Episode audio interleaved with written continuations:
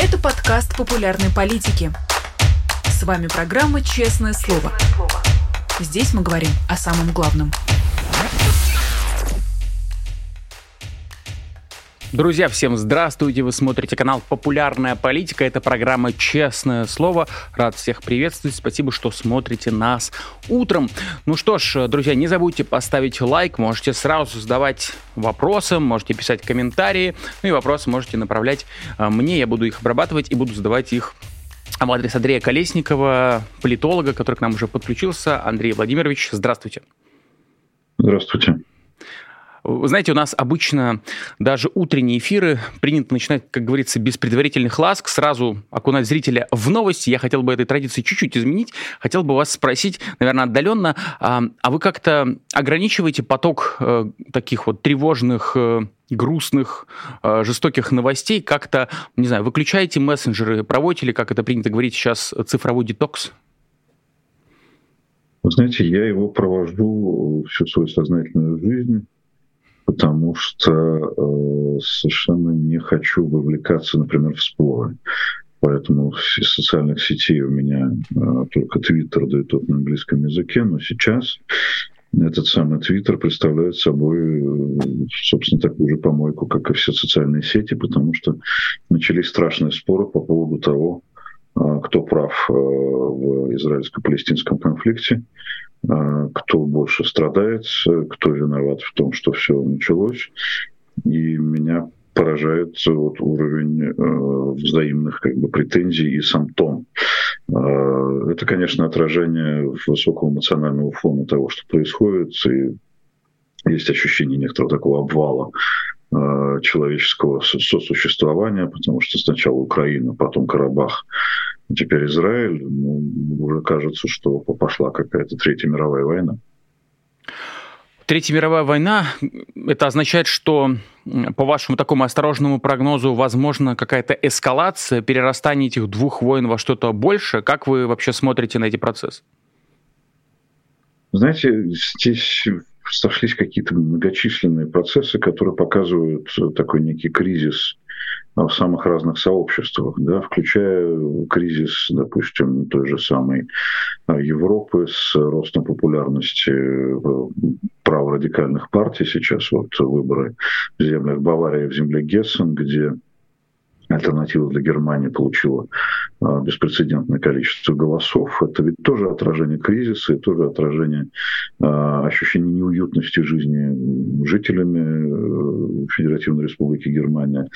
Вот э, во многом проявляется этот самый кризис. Ну, безусловно, в центре его стоит э, гигантской статуей Путин Владимир Владимирович, который просто вот дал старт некий э, вот, это, вот этим событиям, в том числе как бы военного характера, событиям кровавым. И мне вообще представляется, что 24 февраля оно как-то вот распахнуло двери к самым разнообразным конфликтам, потому что Э, те силы, которые мы можем характеризовать как такие как бы, ну, диктаторские, да, условно, э, они почувствовали, э, что так можно.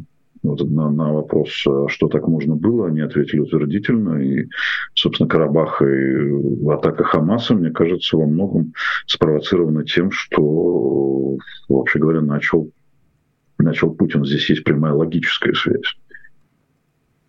А вот э, вы так сказали, я думаю, Владимир Путин где-то сейчас, если бы это услышал, довольно бы потирал ручки, что дескать, он настолько сильно влияет на мировые процессы, в каком-то смысле даже сдает тенденции. Э, вы думаете, он действительно настолько своими действиями влияет в том числе на мировую политику?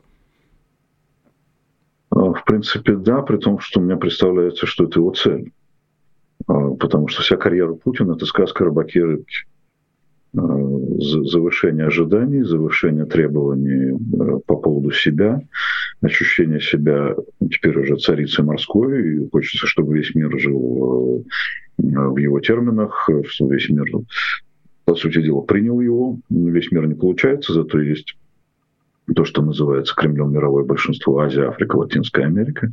Якобы мы контролируем весь как бы, этот регион.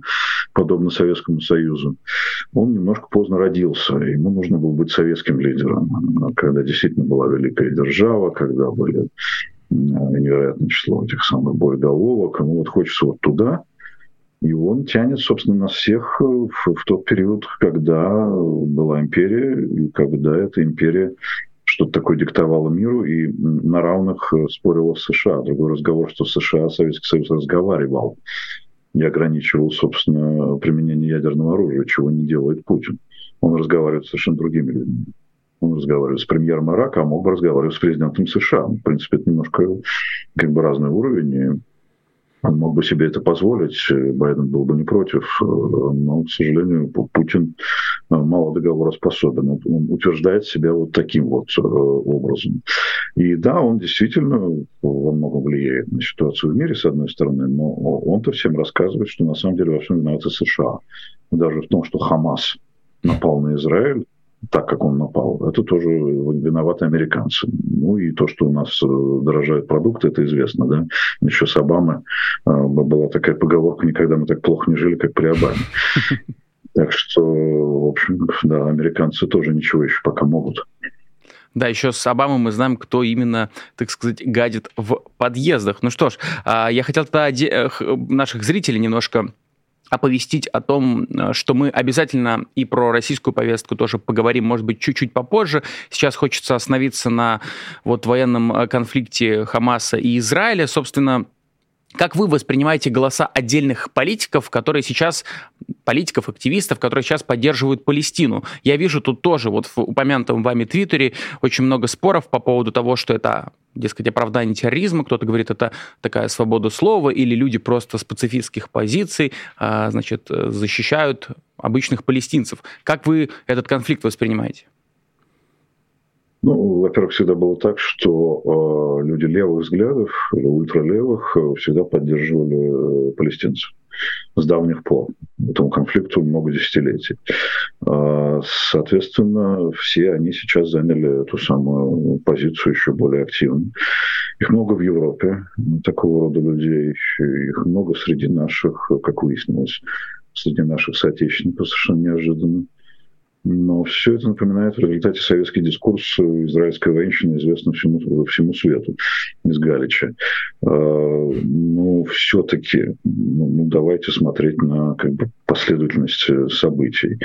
А, существенное число палестинцев а, арабской национальности прекрасно живут в Израиле, работают, не притесняются на террористические атаки, естественно, государство отвечает. Государство, окруженное много лет террористическими организациями. Сверху Хизбалла, снизу Хамас.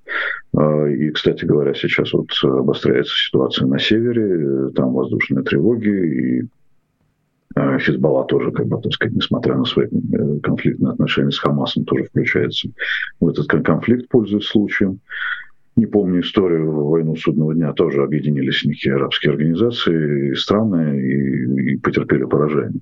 Думаю, сейчас они его тоже потерпят, но очень много э, будет жертв.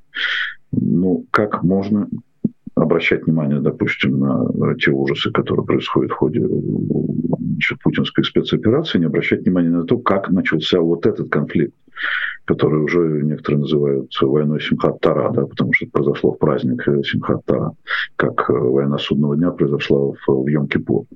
А, ну, отрезали головы детям. Ну, как может ответить государство на это? Да, с той стороны тоже, то, то, тоже гибнут люди, мирные люди, совершенно не имеющие никакого отношения Хамасу просто волю судеб, волю рождения, да, живущие в секторе газа. Это драма.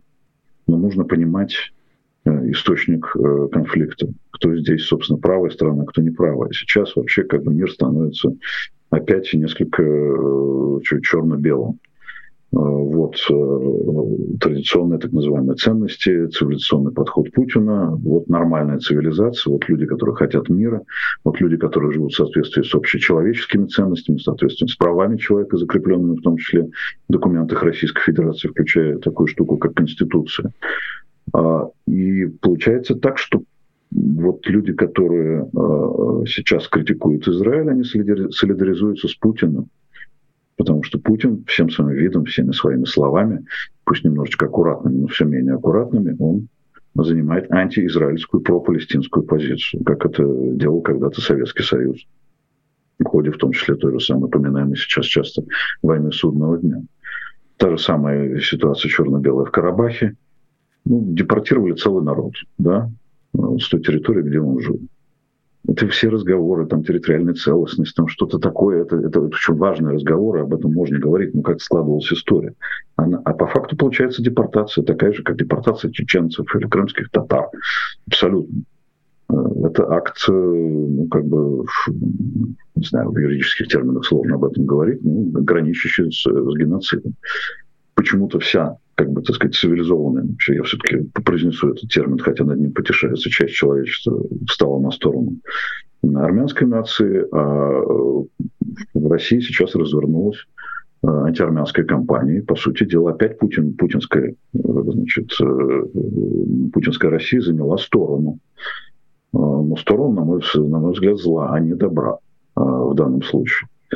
Сегодня Лавров, только что была новость, сказал, что вот там американцы, кто-то там еще финансировали не те организации в Армении, э, значит, запудрили голову армянскому народу. Невозможно уже это все слушать.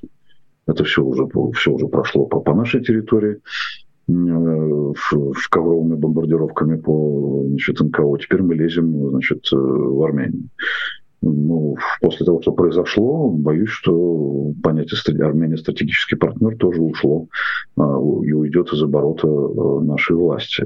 То есть за это время Путин ухитрился потерять Армению, ухитрился потерять Израиль, который вел себя очень осторожно по ходу значит, украинского конфликта. Ну и вот, как вы сказали, я правильно понимаю, что в этих заявлениях даже проявляется само отношение многих российских э, политиков, тех, кто представляет режим Владимира Путина, к обычным людям, что им вот так вот легко можно с помощью каких-то политтехнологий, оранжевых революций, можно запудрить голову, не те какие-то ценности внедрить и толкнуть их на путь, значит, бедствий и войн. Безусловно, потому что вот в этом путинском мире, в мире Кремля, в мире кремлевских политтехнологий нет такого понятия, как народ хотя это понятие существует в Конституции. Люди сами ничего не могут. Они не готовы к демократии, они не могут сами себе придумать, как им жить, они не могут э, разумно голосовать, их нужно направлять на это голосование, а еще лучше принуждать к нему. А, все процессы, которые происходят вокруг, это конспирология.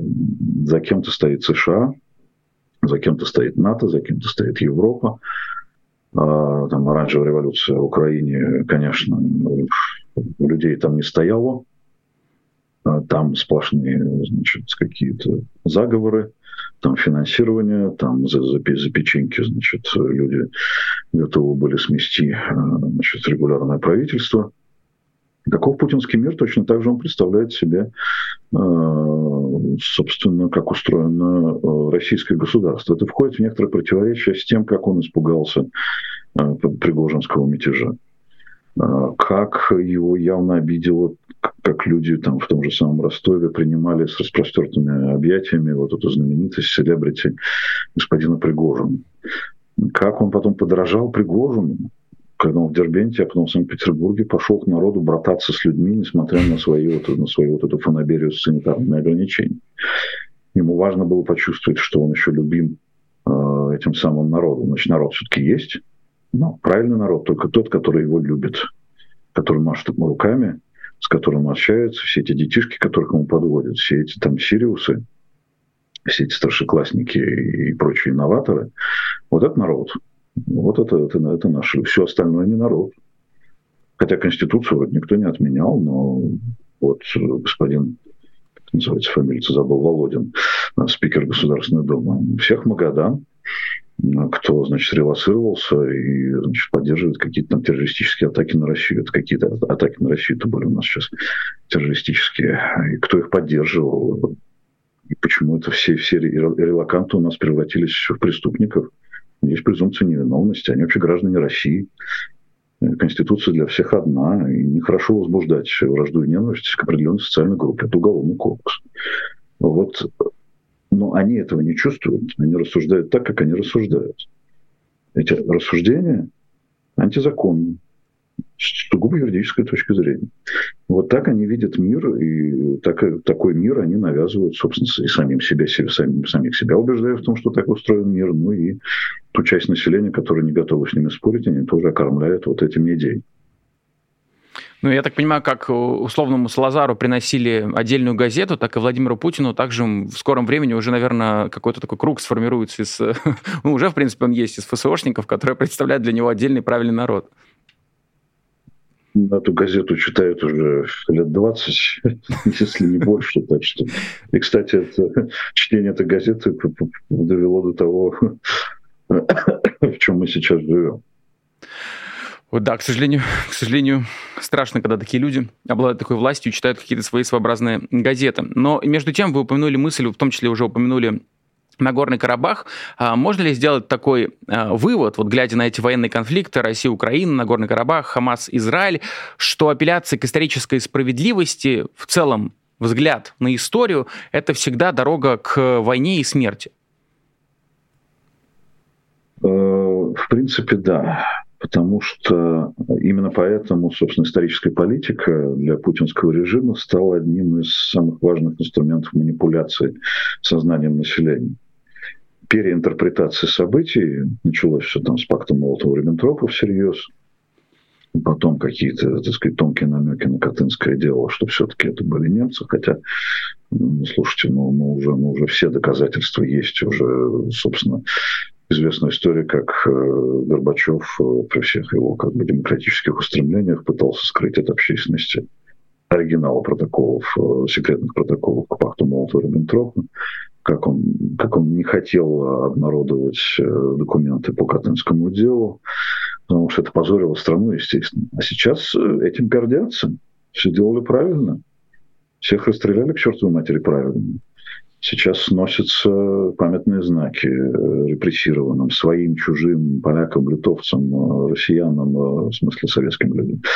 А, поставили, значит, бюст Сталина в Медном, где больше шести тысяч э, упокоенных поляков, которых расстреливали в э, Твери лично э, значит, палач НКВД Блохин, который сейчас прекрасно лежит на Донском кладбище, значит, прям слева от входа с цветами, лично убивал а поляков, так там поставили бюст Сталина. Со словами «на что такого, это выставка, он, он имеет отношение к этим событиям». Прямое отношение, ребята, имеет, безусловно. Ну, давайте Гитлера поставим бюст, э, устроим выставку Бабьем Яру. Это тоже будет примерно тем же самым. А эпидемия сноса табличек э, последнего адреса. Иногда это делают власти, иногда это инициируют значит, граждане, живущие в этих домах, которые считают, что не надо ворошить прошлое. А учебники, единообразие, принуждение к единомыслию, уже опозорились значит, с, с историей с значит, депортацией чеченцев, которые похвалили Мединский Туркунов. Ну, ничего, поправим и пойдем дальше. История важнейшая вещь. Когда вы копаетесь, когда Зоркин дарит карту Путину, где никакой Украины нет, э, ну, слушайте, Россия тоже не сразу появилась на этой карте. А Московское княжество, в общем, дальше Коломны как-то границы не заходили. Мы будем говорить о том, что все остальное не Россия, что ли, да, вот давайте оставим а, вот эту территорию. Когда начинаются вот эти вот исторические споры, ну, вообще границы зафиксированы. Исходить нужно из того, что было в 91 году. Исходить нужно из того, что было в Будапештском меморандуме 94 года. Украина отдала России ядерное оружие за то, чтобы Россия и остальные страны признали границу Украины. Все. Какие здесь могут быть разговоры о какой-то там справедливости, каких-то восьми годах, о чем-то там еще? Их просто быть не может. Но тем не менее, вот э, это имперское сознание, это желание заполучить территорию, хотя Э, путинские спичрайтеры значит, уловили эти обвинения и на, на Валдае. Он сказал, нет, нет, нам территории не нужны, зачем нам нужно осваивать там Сибирь, Дальний Восток, совершенно правильно. Ну так осваивайте. Зачем вам дополнительные территории? Вы просто бьетесь за них из последних сил, э, растрачивая ресурсы собственной страны вместо того, чтобы наращивать их и мирно жить. Где здесь логика? Логики здесь, безусловно, нет и быть не может, потому что это, это иррациональная политика. Это э, персоналистский режим, где одно лицо или несколько лиц со специфическим видением мира, видением мира навязывает в практическом смысле это видение своему народу и другим народам. Получается на выходе ну, просто катастрофа антропологическая, политическая, какая угодно. Ну, раз уж эту тему мы успели так обсудить, хочу перейти, собственно, к Владимиру Путину и внутренней российской политике тем более, что о нем мы уже несколько раз успели вспомнить. А, хочу поговорить про предстоящие э, президентские выборы, скажу в кавычках, потому что уже как-то принято так кривясь называть это выборами, потому что скорее это какая-то электоральная процедура или как угодно это можно а, называть. Но, тем не менее, вот а, такой общий вопрос. Видите ли вы в этих выборах в кавычках, интригу или стресс для режима Владимира Путина? Думаю, что ни интриги, не будет, ни стресса, но э, к этому, безусловно, Кремль относится всерьез, и, как мы видим, оппозиция пытается относиться всерьез, наша политическая оппозиция. При том, что ну, объективно трудно выстроить э, кампанию э, антипутинскую, безусловно. Но и путинистам трудно выстроить кампанию так, чтобы она хотя бы хоть сколько-нибудь напоминала то, что называется выборами в соответствии с Конституцией. Отсутствие политической конкуренции, отсутствие альтернативных кандидатов, оно как бы очевидно, их просто неоткуда взять. Э, если с Путиным будет соревноваться Геннадий Андреевич, ну, Конечно, конечно, это выбор, но, естественно, тут есть, есть из чего выбирать. И более честную позицию занял Миронов в партии «Справедливая Россия». Мы, говорит, выдвинем Путина. Правильно? Не надо ничего такого. Давайте. Это, это вот, кстати говоря, в учебниках сейчас э, в единых кратких курсах очень хвалят э, традиции демократии российской в виде новгородского веча. Это будет вече в некотором смысле. Это будет как бы крик «одобряем» идем дальше. А, одобрили, сфотографировали себя на избирательном участке, послали директору а, или там в управу, или куда там надо отправлять эти самые фотографии. И пошли в магазин, в театр, в кино, домой, прогулку и так далее. И так можно жить. В этом смысле, конечно, если не случится чего-то экстраординарного, если этот режим продолжит ту линию на как бы такое инерционное развитие, люди живут своей жизнью, добровольцев пока хватает, э, мы продолжаем то, что продолжаем, вот это вот то, что называется война на истощение.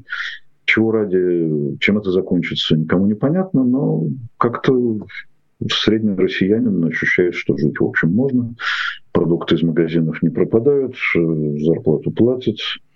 Начальник рассказывает о том, что у нас полная занятость и вообще, значит, все растет, где надо, и падает, э, где, где, где тоже надо. Там, инфляция, например. Ну и что? Вот так можно жить, и так можно и пройти кампанию без всяких особых месседжей. Может быть, и не надо их формулировать, может быть, не надо предлагать мир – может быть, не надо формулировать какую-то сверхидею, к чему мы идем, к коммунизму или, я не знаю, к каким еще светлым этим самым высотам, или мы, значит, к опричнине идем и объявим опричнину нашей целью вместо коммунизма.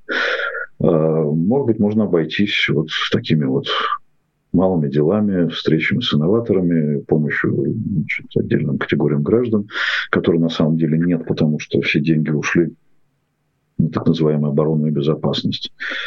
А, ну, это не наша забота, это Кремлю думать надо, что они там себе придумают.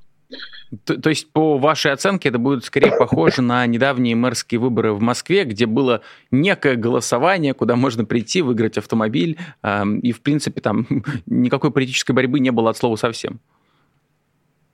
Знаете, ну, Москва все-таки э, не Россия в том смысле, что у... почему Собянин самый, возможно, счастливый чиновник. Э, в путинском этом самом истеблишменте, потому что у него есть деньги.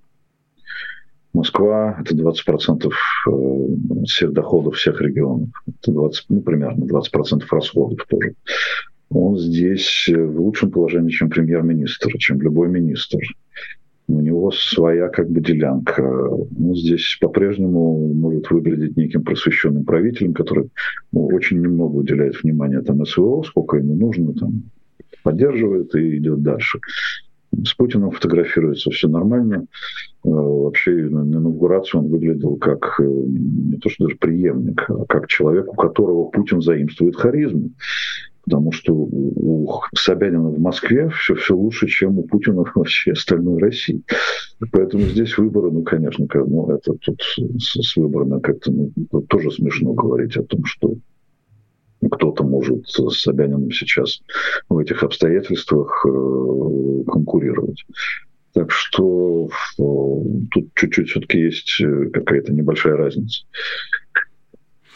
Ну, между тем, у нас на канале вышел новый выпуск лучшей передачи о политике. Там мои коллеги рассуждают как раз на тему выборов и говорят, что Кремль вряд ли рискнет на выборы пускать какого-либо даже непопулярного антивоенного кандидата. А какой бы вы прогноз тут дали? Э, кого выпускать? Не то чтобы кого выпускать, а рискнут или нет? Я не думаю, что они э, рискнут. Да, и людей, которые готовы были бы собой рискнуть, тоже не так много. Э, есть только один вопрос. Он связан, конечно, не с новыми людьми, с оппозицией Его Величества, а, а с Явленским и его партией. Будет ли его партия выдвигать Явлинского очередной раз на президентские выборы. А при всем там сложившемся привычном скептическом отношении к Григорию Алексеевичу, мне кажется, это интересный вопрос. А, потому что, ну, бесконечные споры внутри политической оппозиции, как себя вести, на самом деле сводится к тому, идти на голосование или не идти. Этим спором на самом деле много-много лет, потому что пришел, проголосовал, легитимизировал выборы, не пришел, как бы не воспользовался возможностью, которая у тебя была, чтобы, так сказать, сковырнуть э, антинародный значит, кровавый путинский режим. Э, ну, про твой голос никто не, не заметил, и как, как там будет 80%, так они и будут.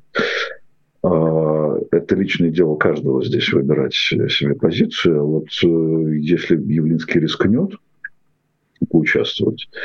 Ну, я не говорю, что он наберет много, да, просто здесь э, чисто человеческий интерес, э, действительно есть риск некий, да. Э, хотя, даже если он рискнет, его могут, конечно, не пустить под каким-то предлогом, скажут, что по каким-то причинам он, он не годится там, в кандидаты, есть ограничения. Ну, вот мне этот вопрос интересен например, потому что ввиду отсутствия альтернатив, э, при всем сложном моем личном отношении к Явлинскому, к его партии, когда-то приходилось за них голосовать, потому что если есть альтернатива, то она, собственно, выражается вот в этой как бы леволиберальной партии. Я, я правый либерал, они мне как бы не шибко в этом смысле близки, но в этой партии есть множество достойных людей. От Вишневского до Шлосберга. Ну, и сам Явлинский тоже не, не линейная фигура, скажем так. Так что тут каждый выбирает для себя что-то любопытное и не очень любопытное, и ту стратегию поведения, которая возможна в силу собственных как бы, убеждений, представления о том, что эффективно, что неэффективно. Ну, как я понял, сам факт, что его допустят, э, все-таки очень маловероятен. Так, вы, вы так считаете? А, вот нет у меня ответа на этот вопрос. И если бы там администрация этим вопросом задалась, пока я думаю, они даже об этом не помышляют, вот действительно, что делать. Вот пустить его, он же начнет... Ну, правда, э, Явлинский что он начнет делать? Он, он будет говорить о том, что нужно э, прекратить огонь. В той логике, что люди должны перестать умирать. Допустима эта логика для режима? Где смерть стала как бы оправданием, а героическая смерть э, влечет за собой э, снятие грехов, как нас учит один из руководителей государства, патриарх Кирилл. Или все-таки можно говорить о том, что значит, когда люди погибают, это плохо, причем с обеих сторон. Возможно, это уже недопустимо. А может быть, вот такую как бы нотку можно, можно э, протянуть.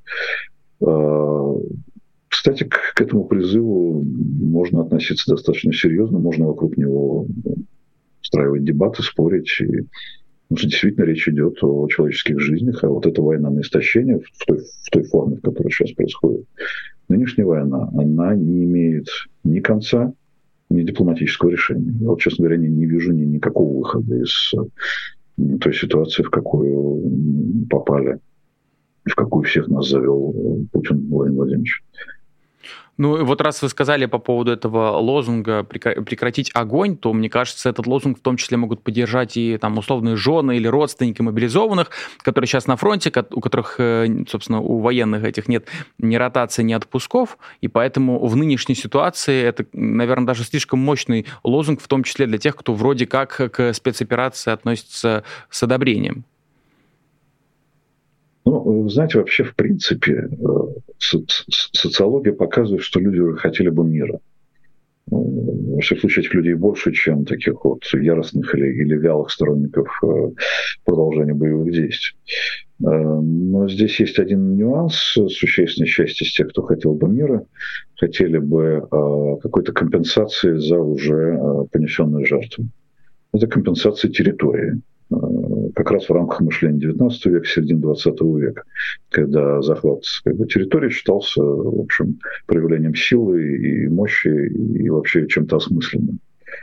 А, вот давайте оставим тогда Запорожье, то, что называется Запорожьем, то, что называется ЛНР, ДНР и Херсонщину, за Россией. Вот тогда мирные переговоры, и давайте все вернем как, как есть, и, может, нас еще и в Европу пустят после этого, и санкции какие-нибудь снимут.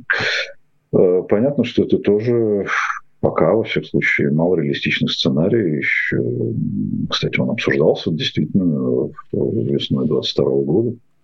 Какие-то, возможно, были территориальные э, споры и замораживание каких-то вещей. Но сейчас мы очень далеко ушли от этой, от этой стадии. И практически, ну вот, правда, ну невозможно сейчас вывести какую-то формулу с учетом того, что Украина на это не пойдет, с учетом того, что ну, Путину и так хорошо. Что, у него ничего не изменилось, у него образе жизни, не, наоборот, все отлично, все так, как он хотел. Но между тем Рамзан Кадыров э, предложил тут недавно в день рождения Путина вообще отменить выборы, оставить одного кандидата. А, насколько вам кажется, ну, это просто выслуживается Рамзан Кадыров или есть некая вероятность, что и такой сценарий а, может случиться?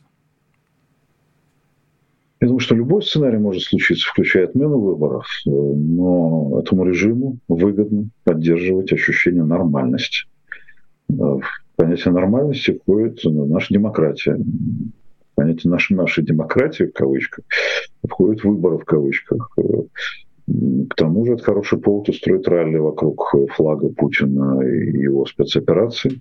Это всегда полезно лишний раз собрать на, на стадионе трудящихся и вообще их мобилизовать и показать, что как бы все работает, все системы принуждения в рабочем состоянии.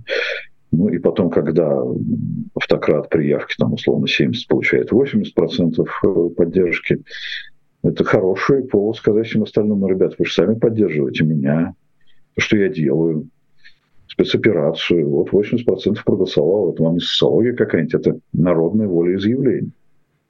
И это очень важная штука для убеждения меньшинства в том, что оно все еще меньшинство. Ему лучше этому меньшинству помалкивать, не, не вылезать. А то большинство, большинство ему покажет а, Кузькину мать. Так что здесь э, от выборов огромная польза. Ну, деньги какие-то будут еще потрачены. Кто-то что-то крадет на этом деле. Тоже политтехнологов сбрасывать с корабля современности не, не стоит. Так что ну, тут огромное количество бенефициаров, включая самого Путина. Ну и вот вы сказали про социологию, про цифры. Я так понимаю, хотя, может быть, уже система выстроена по-другому, но что Владимиру Путину уже по мотивам этого голосования, этой электоральной процедуры принесут две цифры на столе. На одной будет написано как было объявлено на федеральных, теле... Э, федеральных каналах, а вторая цифра как на самом деле. Ну, соответственно, вопрос, приносит ли ему вообще такие цифры, э, где написано, как есть на самом деле, и насколько ему важна такая цифра? Знаете, мне кажется, ему уже давно ничего не приносит такого какого-то альтернативного. Он уже сам говорил, что он доверяет определенным источникам информации. Эти источники — это спецслужбы эти папочки СВР, ФСБ, там, я не знаю, охраны, это те линзы, сквозь которые он смотрит на мир. Тут у любого, конечно, так сказать, будет искажено несколько зрения. Столько лет э, видеть мир сквозь эти папочки. Вряд ли он читает там мировую прессу всерьез, там, хотя он прекрасно владеет немецким языком, действительно хорошо владеет, как говорили немцы, он может читать там Франкфуртер Allgemeine Zeitung регулярно, но он же этого не делает, его устраивает, как вот среднего россиянина, он во многом средний россиянин, устраивает то, что он сознательно блокирует для себя определенную информацию, чтобы не, расстра... не расстраиваться, не менять картину мира, так и Путин, собственно, я думаю, э, ему вполне хватает э, той информации, э, селекционированной этих полуфабрикатов информационных, которые он получает от ну, проверенных людей он не сильно осведомлен, ну, судя по тому, что он говорит об экономике, Судя по тому, что он говорит, о, там, я не знаю, ну, да, о законе об иностранных агентах, он говорил, ну, за это же нет уголовного наказания. Ну, человек просто не знает, что он подписывает. Хотя он подписывает вроде как формально закон. Во что превратился закон об иностранных агентах, агентах за это время он не знает. Все еще считает, что это очень невинный закон, все, все по образцу как бы Соединенных Штатов 30-х годов. Ему это все мало интересно. Ему интересно а, быть владыкой мира. И он, собственно, вполне удовлетворен тем, как проходит вот эта операция по овладычиванию э, миром. Она идет успешно, его все боятся, его все ненавидят, э, его боятся, значит, уважают в логике э, тех людей, с которыми он всю жизнь работал. Ну и все движется с в правильном направлении. А народ России, ну, это расходный материал для великого человека, который царствует над миром. Ну, это всего лишь э, объект э, дурманивания и как бы вот картридж такой для решения, так сказать, высоких э, цивилизационных, как теперь модно говорить, задач. Ну, хотел финальный вопрос задать по мотивам разговора о выборах. А, на ваш взгляд, вот если составлять портрет э, кандидата, который бы сейчас для Владимира Путина представлял бы наибольшую угрозу? Какие бы у него были лозунги, я не знаю, может быть, демографический какой-то э, статус, какая была бы программа, на ваш взгляд? Ну, программа, естественно, антивоенная. Такой бы человек мог бы быть лидером антивоенного движения – но, конечно, ключевая фигура в этом смысле Навальный, он сидит в тюрьме. И не случайно сидит, и не случайно сидит так, как сидит, и с тем сроком, который ему накручивают э, и накручивают дальше. А, вот это его э, противник. А для меня-то, вот, например, это же тоже, так сказать, персональное как бы э, пристрастие, как, значит, размышление о том, идти на выборы президентские или не идти. Для меня то, что говорит, э, пишет, э, оценивает определенным образом там Илья Яшин, для меня, как для избирателя, да, как гражданин России, это, это ближе всего. Ну и Володя Кармурза тоже. А, вот э, вопрос, э, такие лидеры могли бы конкурировать с Путиным в нормальных обстоятельствах, в нормальном демократическом обществе, конечно, могли. Успешно, неуспешно, это второй вопрос. С первого или раза успешно или со второго, но этих нормальных демократических обстоятельств нету. Именно поэтому эти люди в силу своей убедительности, в силу своей позиции, в силу того, что они могли бы быть конкурентами, они сидят. Вот те люди, кто мог бы быть конкурентом Путину, они сидят в тюрьме. Андрей Владимирович, спасибо вам большое. Будем надеяться, что скоро все эти люди окажутся на свободе, обязательно примут участие в нормальной, нормальном голосовании, а, в нормальных выборах, а не в, электораль, в электоральной а, процедуре. Андрей Колесников, политолог, был гостем программы «Честное слово». Друзья, большое спасибо за то, что вы за то, что вы нас поддерживаете, за то, что вы пишете э, какие-то комментарии, за то, что вы ставите лайки в конце концов и следите за чатом. Э, с вами был Александр Макашенец. Хочу, хочу вам напомнить, что можно поддерживать нас не только лайками, комментариями, но и, например, в суперчате задавая платные вопросы, а также можно стать нашими патронами. Как именно? Сейчас на ваших экранах появится QR-код. Вы можете навести телефон на этот QR-код, перейти по ссылочке и стать патроном программы «Честное слово», ну или других форматов на популярной политике, которые вам нравятся. Ну вот, например, лучшую передачу о политике мы упомянули. Если вам нравится, тоже поддерживайте. В общем, все, что вам по душе. Итак, на ваших экранах уже есть люди, которые нас поддерживают, являются нашими патронами, что им огромное спасибо. Ну и вы, друзья, не отставайте. С вами был Александр Макашинец. Всем хорошего дня. Увидимся. Вы слушали подкаст популярной политики. Мы выходим на Apple Podcast, Google Podcast, Spotify и SoundCloud. А еще подписывайтесь на наш канал в YouTube.